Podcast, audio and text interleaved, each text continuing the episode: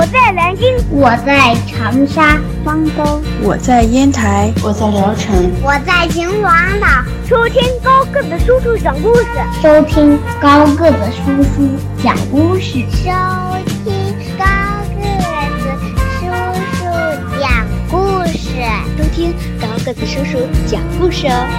这里是荔枝电台 FM 九五二零零九混故事台，我是主播高个子叔叔，愿我的声音陪伴你度过每一天。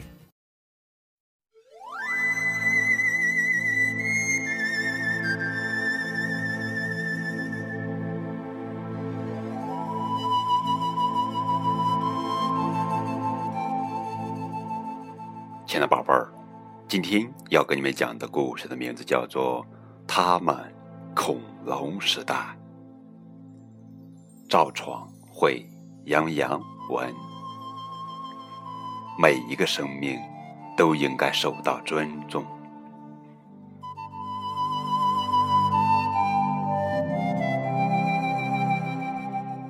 谨以此书献给丰富过地球的每一个生命。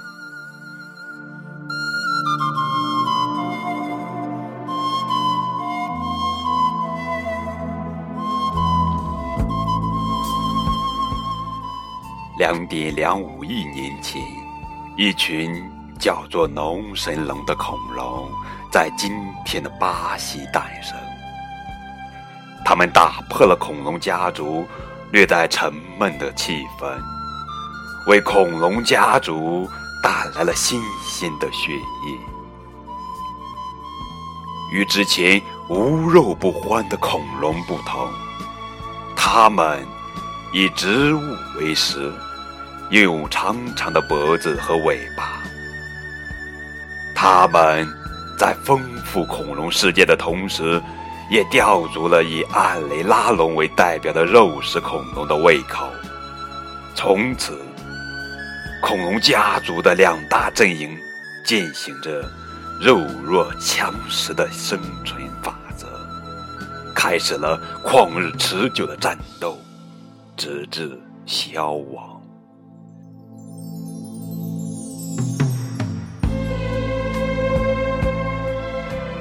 大自然的生存法则就是如此残酷，没有同情，没有礼让。面对复杂的情况，摇摆之间失掉的不仅仅是权力或地位，更是自己的性命。好在刚刚来到这个世界不久的恐龙深知这个道理。两点一四亿年前。今天的德国，一只板龙警惕地望向后方。作为最早的植食恐龙之一，为了抵御那些可怕的袭击者，他想出了让身体变大的对策。可生活并不总像他想象的那么顺利，那些锋利的爪子。还是常常无情地烙在他们的身上。嘿，我不能被黎明前的黑暗吓倒。板龙总是这样为自己鼓劲。为了生存，他还要变得更大一些，大得像座山一样。而在那之前，他不能放松警惕，更不能放弃希望。紧张的气氛在迅速蔓延。就连空气中的每一粒尘埃都在瑟瑟发抖，大战似乎就要来了。可是，一追龙看上去却轻松无比。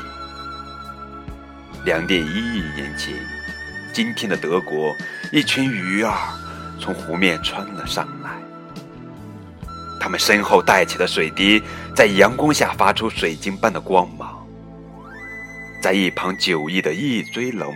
露出了惊喜的表情，他欣喜地飞奔起来，朝鱼儿们跃去。翼锥龙是兽脚类恐龙家族的开创者之一，这是一个显赫的家族，所有的肉食恐龙都生活在里面。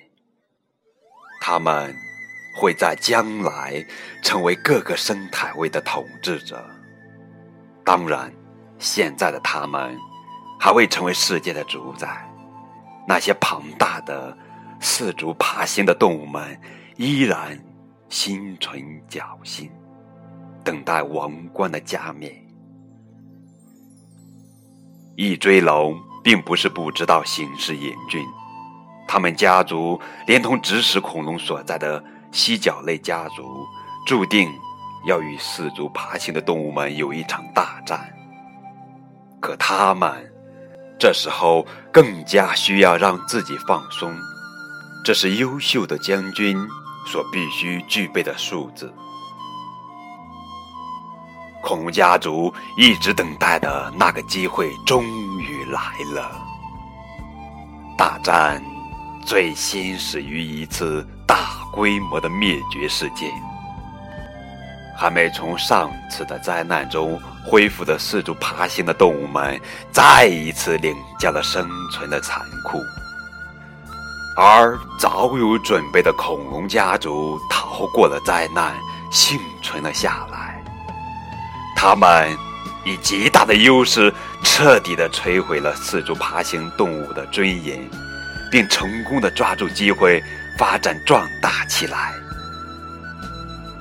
一个物种的消亡预示着另一个物种的崛起，这听上去似乎很残酷，可生命就是在这样的轮回中向前推进。由恐龙主宰的时代真正开始了。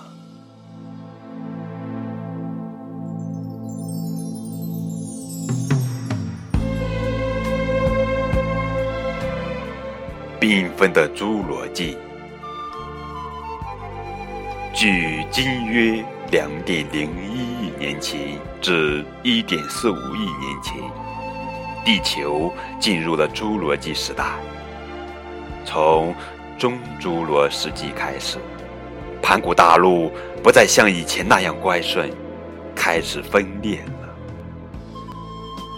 这一时期的气候。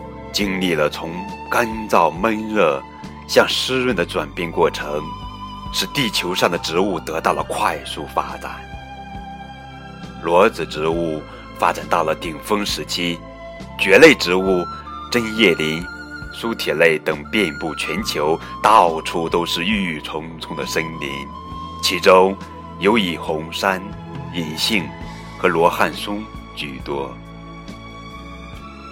植物的大发展当然促进了动物的发展，其中恐龙无论在数量还是在规模上都进入了一个快速发展的时期。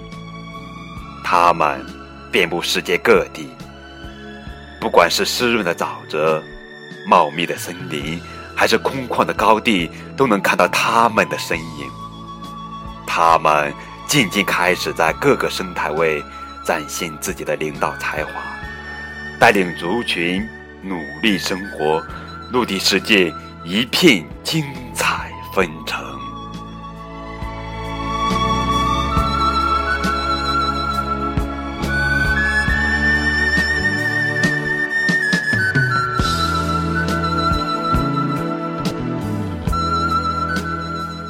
今天就讲到这儿，我们下期接着讲。他们，恐龙时代。